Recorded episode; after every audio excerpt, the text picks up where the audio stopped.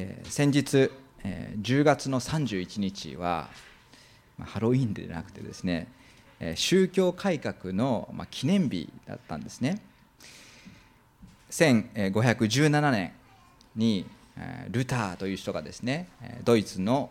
ビッテンベルク教会のこの扉のところに95回条の命題論題をですね張り出したというのがこの日でした。このことが発端となってそれまでの、まカトリック教会が保持していたいろんな教えがですね議論されることになりそして聖書信仰に立ち戻るということで宗教改革というものが起こっていったんですね。その影響はスイスでもフランスでもそしてイギリスにも波及をしました。やがて16世紀の後半にはそのイギリスから純粋なですね聖書の信仰を求める人々が新大陸アメリカへ、ね、渡っていったんですそしてそのアメリカで聖書信仰を大切にする教会が各地に生まれていきましたやがて第二次大戦後戦後福音は欧米から宣教師たちによってこの日本にも多く伝えられてきたんです。まあ、依然として、まあ、アメリカという国はですね世界の中でも最もこの宣教師を派遣している国でありますけれどもその次に多い国どこか分かりますか？やっぱりヨーロッパだろうと。そのように思う方もいらっしゃるかもしれませんけれどもそうじゃないんですね。韓国、ね、ブラジル。そしてアフリカの諸国が続くんです。宣教は本当にある限られた国から特定の国にではなくて今や本当に世界から世界にと広がっているんです。かつて宣教師を受け入れてた国がですね今や宣教師を使わす国となった場合もあります。一方かつてはキリスト教国だったという国がですね今や霊的には本当に熱気が失われ現在では宣教が必要な国として覚えられるようになった。そのような場合もあるんですね。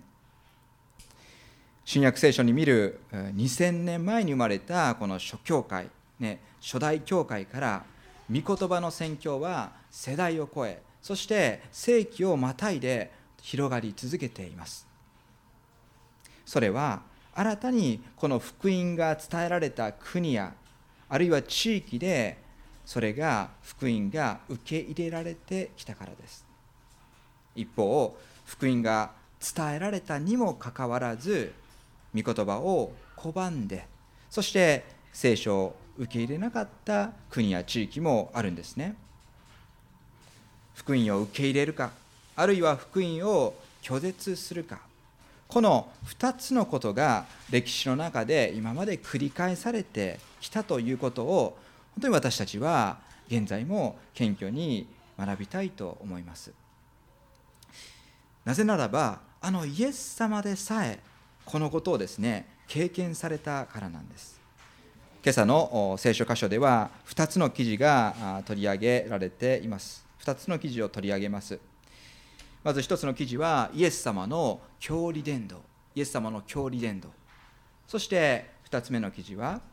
12人の派遣。12人の派遣。まず最初にイエス様の教理伝道ということを見たいと思います。6章の一節。イエスはそこを去って教理に行かれた。弟子たちもついていったとあります。皆さんの郷里はどこでしょうか？郷里とは、生まれ故郷、ね、ふるさとですね、まあ、福岡市に、えー、福岡市という、まあ、一応都会に暮らしている私たちですけれども皆さんの間ではですね生まれ故郷は都会ではなくて田舎ですと。田舎で生まれ育ったと言われる方もいらっしゃると思うんです。里帰りをするたびにえー、昔とそんなに変わらない街並みや、まあ、空気感を感じ、えー、懐かしさを覚えられる方がいらっしゃると思うんですね。私が育った大阪のですね箕面市というところは大阪の中でも一番北に位置してですね田舎と言われていたところなんですね。子供の頃は竹林で竹の子狩りをしたりとか町の周りにはですたくさんの空き地があったので自由にキャッチボールなどをしてですね遊びました。しかし今ね30年ぶりに行ってみると竹林も、空き地もすっかりなくなって道路ができてマンションが次々と立ち並んでもはや私の知っている町ではなくなってしまったんですね。少し寂しいです。イエス様も弟子たちを連れて里帰り郷里に戻られたんです。イエス様は、ね、ここで書かれていませんけれどもナザレ、ね、イエス様の郷里はナザレの村でしたのでこのナザレの村でお生まれになってそして、えーまあ、ナザレの村では生まれてないです。ナザレで育たれたのでそこで本当に育ちました。そしてその村でですね大工の、まあ、ヨセフ大工のあった父親のヨセフのもとでですね成人するまで暮らされたんですね。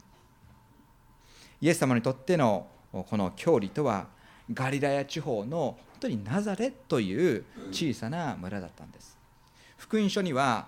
12回12回ほどナザレ人イエスナザレ人イエスという表現が出てきます。イエス様が少年期に育った村としてこの町はこの村はですね非常に歴史的に重要なところですけれどもこの村自体特別目立ったことは何もなかったんです。あのガリラヤ湖とかですね視界からはですね遠く離れていました。内陸の町だ村だったんです。交通の便も悪くてですね当時人口は数百人程度だったのではないかと言われています。ヨハネの福音書の1章46節1章46節でナタナエルとナタナエルという人がいましたけれどもナタナエルがピリポからですねイエス様を紹介される場面があります。ピリポは興奮しながら言ったんです。モーセの立法の中に書きモーセが立法の中に書き預言者たちも書いている方に会いました。ナザレの人でヨセフの子イエスです。こう興奮して言ったのに対しナタナエルは何と言ったでしょうか。ナザレから何か良いものが出るだろうか。と、まあ、軽くあしらったんですね。それだけ小さくそれだけ存在感のない小さな村だったということです。これだけ小さな村村でしたら、まあ、当然村中の人が全員を知っているわけですね。昔からイエス様を村の人々は知っていたであろうしイエス様もこの村の人々とほとんどの人とですね面識があったに違いないと思います。今回イエス様はこのご自分が育った村に、ね、同じように憐れみの心を持って里帰りされているんです。2節。安息日になってイエスは街道で教え始められた。それを聞いた多くの人々は驚いていったと。自分の故郷に戻ったらまず何をしますか？そこに住んでいる家族を訪ねると思うんですね。おそらくイエス様はこの村に住むご自分の家族のもとに戻られたかもしれませんがそのことは書かれておらず数日滞在された後安息日になってこのユダヤ人の街道におられたということが記録されています。マルコの福音書を読み続けている私たちですがここまでイエス様とイエス様の家族はどうだったか少し思い出していただきたいと思います。イエス様は、え、ナザレという村ではなくてですねガリラヤの近くの村で公の選挙を始められましたね。カペナウムという村でした。そこであの12人の弟子たちを呼び集められたんですね。大所帯となったイエス様一行はですねさらに人々の注目を集めるようになりました。そのような中イエス様の身内の者がナザレからやってきたということが書かれている箇所があるんです。マルコの福音書3章の21節3章の21節このようにあります。これを聞いてイエスの身内の者たちはイエスを連れ戻しに出かけた人々がイエスはおかしくなったと言っていたからであるとこの時すでにガリラヤ湖から25キロほど離れたイエス様の郷里ナザレでもイエス様の噂は広がっていました。広まっていました。その近所の噂を聞いてですね身内の者はいても立ってもいられなくなってイエス様を無理やり連れ戻そうとやってきたんです、まあ、このような背景を考えるとですねイエス様の身内の者は依然としてイエス様に対して理解を示していなかったと考えて良いのだと思います。イエス様がナザレ以外の場所ですでにたくさんの奇跡を行っていたということはこの村の人々は当然知ってまた聞いていたんです。自らも見に行った人もいるかもしれません。そのようなナザレ出身のイエス様が再び村に戻ってきたことを受けてですねここで多くの人々は生の、ね、イエス様を久しぶりに見てそして驚いているわけです。この人はこういうことをどこから得たのだろうか。この人に与えられた知恵やその手で行われるこのような力ある技は一体何なんだろう。村の人々は自分たちの村から出たイエス様を英雄視しているんでしょうか、まあ、偉業を成し遂げた人々人のですね出身地がお祝いムードになるということをですね、えー、お祝いムードになっているというニュースを私たち時々聞くことがあるんですね。例えばオリンピックで金メダルを取った選手の地元が湧いているとかですね。将棋の世界で偉業を成し遂げた棋士の地元がですねお祭り騒ぎになっている、まあ、このようなことは、まあ、日本独特の現象なんでしょうか。ナザレの村の人々は、ね、この人々はこう言ったんです。こういうことをどこからイエスは得たのだろうか。この人に与えられた知恵やその手がその手で行われるこのような力ある技一体何なんだろうと。彼らはどのような雰囲気でこうやってるんでしょうか。お祝いムードから皆がですね浮かれてそのようにイエス様を称賛しているでは決してないんですね。そのことが3節から分かります。3節。この人は大工ではないか。この人は大工ではないかと言ったんです。村の人々の驚きというのは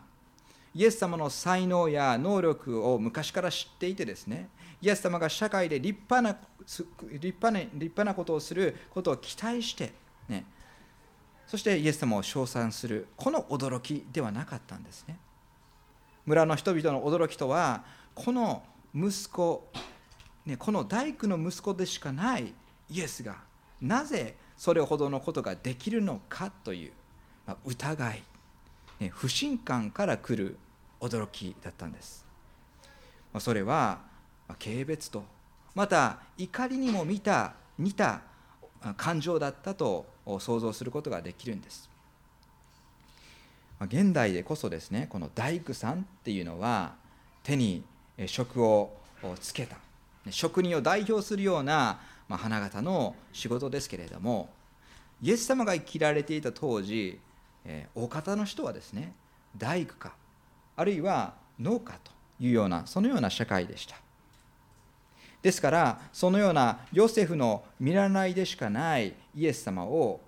理解しようとしても正しくできなかったんですね。評価しようとしても基準が分からなかったんです。人々は困惑しています。しかもそれだけではないんですね。イエス様はもしかするとこのナザレの村において初めから初めからよく思われてなかったかもしれないんです。続く箇所を見ます。マリアの子でヤコブ、ヨセ、ユダ、シモンの兄ではないか。その妹たちもここで私たちと一緒にいるではないか。こうして彼らはイエスにつまずいた。3節で大工の子ではないかと村の人が口にして父親ヨセフの子だと言っているのにもかかわらずですね。続く表現ではマリアの子でって言ってるんですね。なぜヨセフの子でと言わなかったんでしょうか、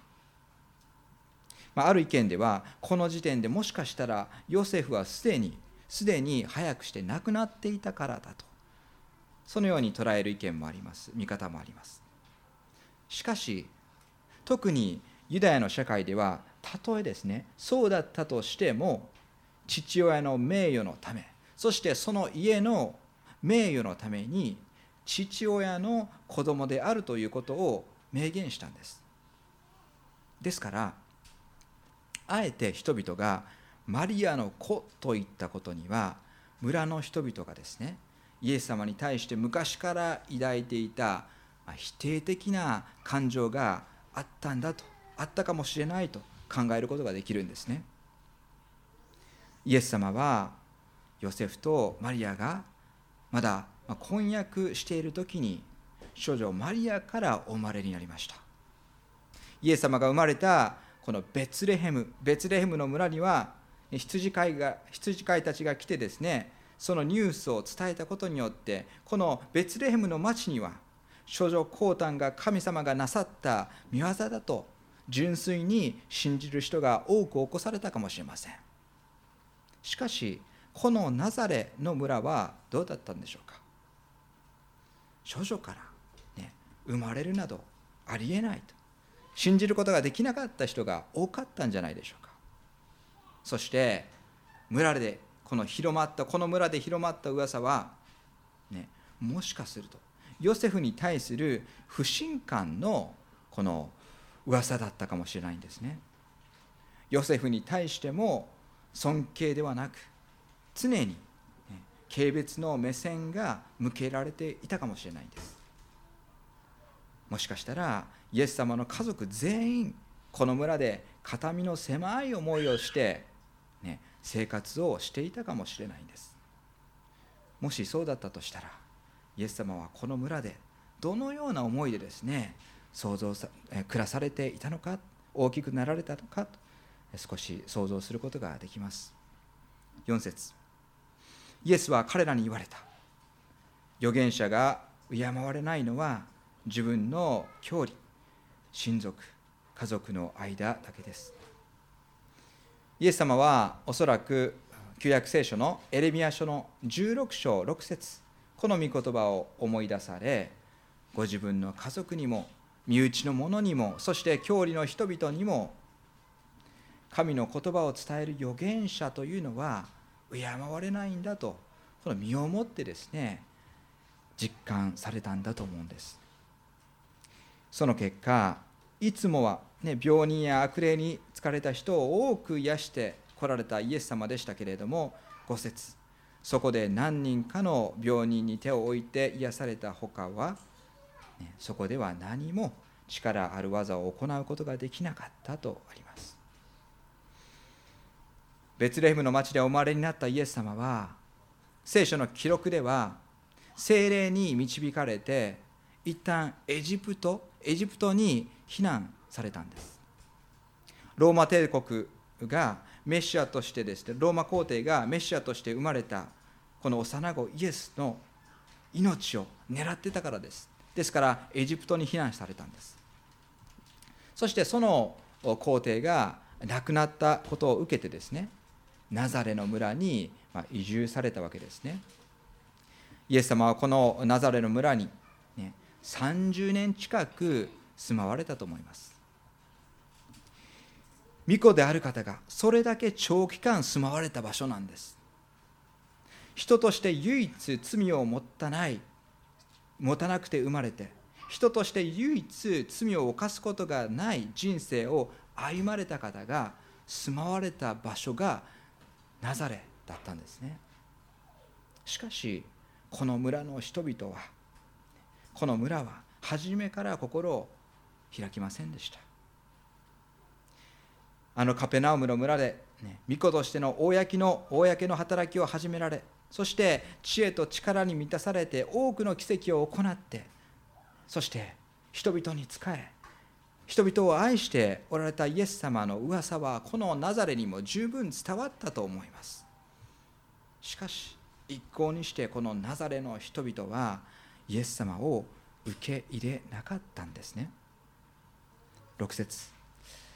イエスは彼らの不信仰に驚かれた。それからイエスは近くの村々を守って教えられた。2節では人々の驚きが記録されていましたがここではイエス様の驚きが記されています。原文ではそれぞれ違う単語なんですけれどもこのイエス様の驚きの方は、まあ、驚嘆驚嘆に近いですね意味が込められているんではないかなと思います。イエス様は彼らの不信仰に嘆かれなぜなぜこれだけの機会があったのにまだわからないのかと驚かれたんです。それは悲しみ重が含まれていた驚きだったと思います。イエス様からそのような悲しみの目で見られていたのがナザレの村の人々でした。巫女が生まれた村として特別に選ばれあらゆる機会を通して信仰が与えられる機会があったはずのこの村は神様の祝福を自ら拒んだんですね。このことは私たちキリスト者クリスチャンにとって本当に感慨深いことです。メッセージの冒頭で触れたように以前キリスト教国であった国や国や国が今や霊的に堕落して神様から遠く離れている現実が実際にあるからです。私たちはですね祝福のうちにとどまりたいともちろん思います。しかし自分たちが状況に甘んじて、まあ、これが普通なんだ普通普通なんだあるいは、ね、これが当たり前なんだとそのように思った時から神様の祝福を私たちが離れていってしまうんです。いや私たちの心がですね神様からだんだんと離れていってしまう。そのことが起こりうるんですね。私たちがイエス様が私たちを見るとき私たちを見るときその不信仰に驚かれるようであってはならないんですね。そして今日の2つ目のポイントとして記事として12人の派遣12人の派遣の記事を続けてみたいと思います。2節あ7節ご覧ください。また12人を呼び2人ずつ使わし始め初めて彼らに汚れた霊を制する権威をお授けになったとあります。イエス様はご自分の教理で受け入れられないというこの苦しみと悲しみを実際に経験されました。それは御子であるイエス様がこの地上で経験されたこととして非常に意味の深いことなんですね。あ、本当に私たちがそのことを経験したらどうでしょうか。その時点で心が折れてしまうんです。気が萎えてしまっても前には進めなくなってしまうと思います。しかしイエス様は彼らの不信仰に確かに驚かれ落胆されたされましたがその後6節の最後を見るとそれから近くの村々へを巡って教えられたと書かれていました。イエス様イエス様だったからできたんでしょうか？もちろんそうだと思います。しかしそんなに簡単にですね考えていいんでしょうか？今回のイエス様の落胆そして驚嘆はあのイエス様の十字架の言葉につながっていくんです。イエス様は十字架上で父よ彼らをお許しください。彼らは自分では何をしているのかわからないのです。この言葉につながっていくんですね。ですからイエス様が心が強かったから、気持ちをすぐに切り替えることができたんだとですね私たちは簡単に考えることができないんです。むしろイエス様が味わわれた悲しみとか苦しみをですねどこまでも想像す想像するべきなんですね。ではなぜなぜイエス様はなおもなおも前進することができたんでしょうか。それはイエス様に与えられた使命とそして権威使命と権威のゆえだったんです。イエス様の使命とは何でしょうか？それは罪人をこの罪の世から救い出すというメシアとしての使命です。そのために巫女が癒し人間の姿を取らなければならなかったんです。そのために最も貧しい姿で生まれてこなければならなかったんです。そのためにあらゆる嫌がさ嫌がらせやそして不名誉なこともですね耐え忍ばれて育つということを強いられたんです。そのようにして使命を全うするために歩まれた。そして最終的に十字架に向かわれたんですね。もう一つなぜイエス様がこの拒絶や迫害を経験しながらも前進できたかというとそれはイエス様には福音を述べ伝えるというこの使命と権威が権威が上から与えられていたからです。権威が与えられていた。そのことをイエス様は正しくそして重く受け止めておられました。今回弟子たちと郷里に戻られたイエス様はご自分の弟子たちに福音宣教の成功体験ではなくてむしろ失敗としか言いようがないですねことをお見せになりましたね。そしてそのすぐ後に十二弟子の派遣があるんです。十二弟子の十二弟子を派遣なさいました。この順番この順番は極めて興味深いんですね。それは宣教福音宣教というのが成功体験に基づくものではなくて神様の権威によってなされる神様の主の御業であるということを弟子たちに教育させるためだったとそのように思うんです。何かの証言をするために最低2人の2人の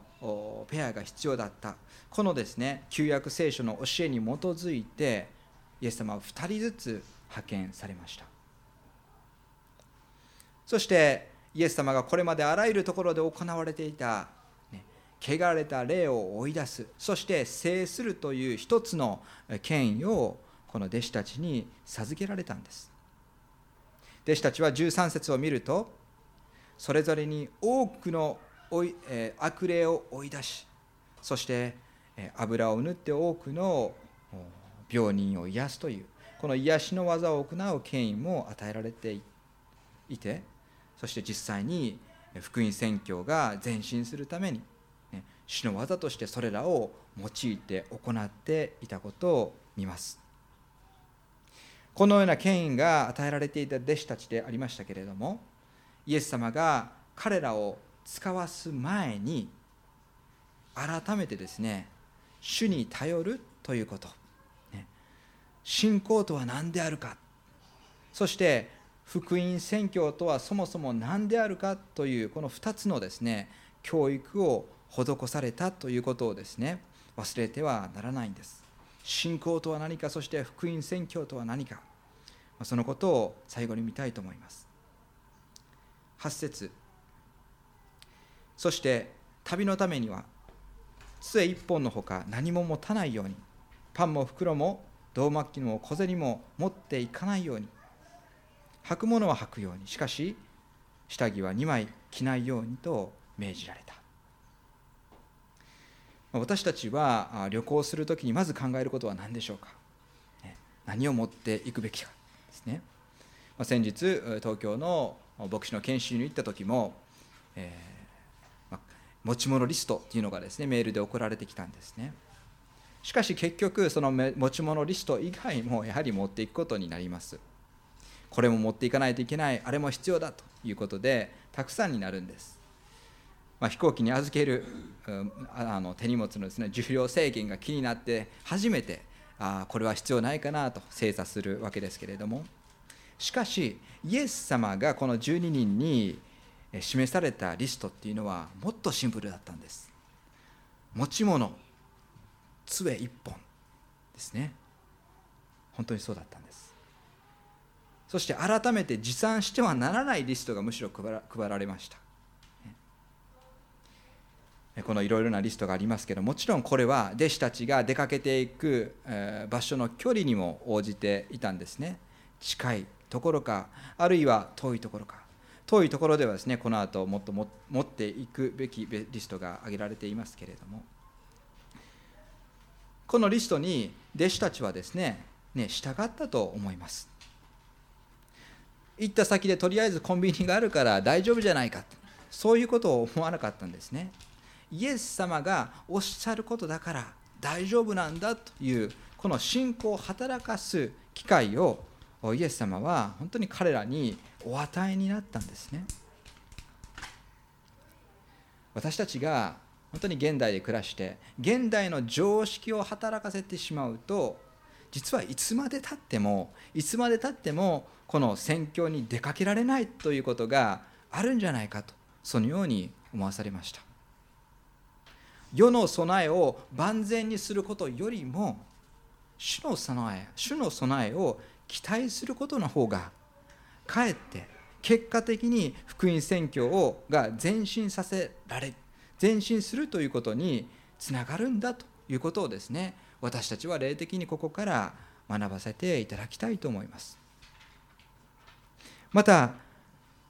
これから派遣しようとするこの12人に対してイエス様は福音宣教とは何かということも教えられたんです。10節11節。また彼らに言われた。どこででも一軒の家に入ったらその そこの土地から出ていくまではその家にとどまりなさい。あなた方を受け入れずあなた方の言うことを聞かない場所があったらそこから出ていく時には彼らに対する証言として足の裏の塵を払い落としなさい。あります、まあ、ここから教えられることは福音宣教というのは成功でも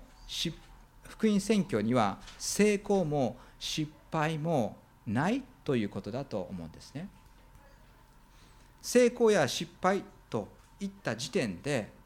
私たちは福音宣教を人間的に測られる測ることができる事柄にすり替えてしまうということも起こるんですそのような評価ではなくてシンプルに受け入れられる場合もあれば受け入れられない場合もあるということを教えられます。もし受け入れられることを成功と捉えそして受け入れられないことを失敗と捉えたらどのような考えが生まれてくるでしょうか？受け入れられるためにはどうやって工夫すればよいか？どうやって魅力的に見せればよいか？どのように改善すればよいか。世の中の商品やサービスならそのように考えるのが当然です。しかし福音というのはもう改善しようがないものなんです。もう完成されているものなんですね、まあ、確かにこの時代の移り変わりに従って御言葉を伝える媒体っていうのがこのね紙の媒体から、ね、デジタルに移行することはあるかもしれません。しかし御言葉の内容御言葉そのものは変わらないんですね。11節は御言葉を受け入れない場所があったらそこを出ていく時足の塵を払い落としなさいと記されています。これはユダヤ人の習慣でですね、旅をしてそしてあえて、まあ、違法人のところへ行かないといけないような旅をして帰ってくるとき自分たちの土地に帰ってきたときにですねその違法人の土を持ち込まないように足の裏の塵、まあ、泥をですね洗い落とした。そのようなことから言われていることなんですけれどもこれなかなか私たち理解するのは難しいと思います。習慣ですので。しかしやはりこれも派遣された者たちに与えられた権威として権威について考える時に霊的に理解することができるんではないでしょうか。12, 12人に12人に与えられたこの権威とは究極的に何だとかというと御言葉を述べ伝えるという御言葉を述べ伝えるという権威だったんですね。それはイエス様がご自身命を懸けて取り組まれた使命であったんです。そしてその使命のために派遣された者たち、ね、このしにこの使命とそして権威を委ねられたんです。彼らを弟子たちを受け入れない人々は神を受け入れない人々でありそのような人々に対してはイエス様も常に厳しく対応されました。そして12節最後にこうして12人は出て行って人々が悔い改めるように述べ伝えた。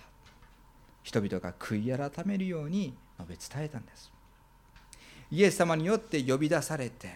そしてイエス様の身元で訓練を受けてそして改めてイエス様から使わされたこの12人でした。彼らは自らも宣教に出かけることによって宣教の大切さそして宣教の喜び学んでいったんじゃないでしょうか。それだけでなくて宣教の難しさもそして宣教の課題も学んでいったんではないでしょうか。そのようにして宣教の主である宣教の主であるイエス様の心を彼らは知るようにと変えられていったのだと思います。御言葉を述べ伝えようとする時。私たちがイエス様のことを紹介しようとする時証ししようとする時人々のつまずきが起こるかもしれません。そして嫌がらせを受けるかもしれません。あるいは迫害に遭うかもしれません。しかしそれはですね私たち個人が攻撃されているということよりも彼らが彼らがイエス様につまずいているということであり彼らがイエス様を受け入れようとしないことであるということを私たちはぜひ知りたいと思います。そしてその上でそれでもイエス様がその先を歩まれたようにその先をどんどん進んでいかれたようにつまずきやあるいは拒絶迫害の先にある宣教宣教を私たちは本当に見て私たちの信仰の歩みをさせていただきたいそのように思います。ぜひこの1週間私たちにできることをそれぞれが考えて歩ませていただきたいと願います。一言お祈りをいたします。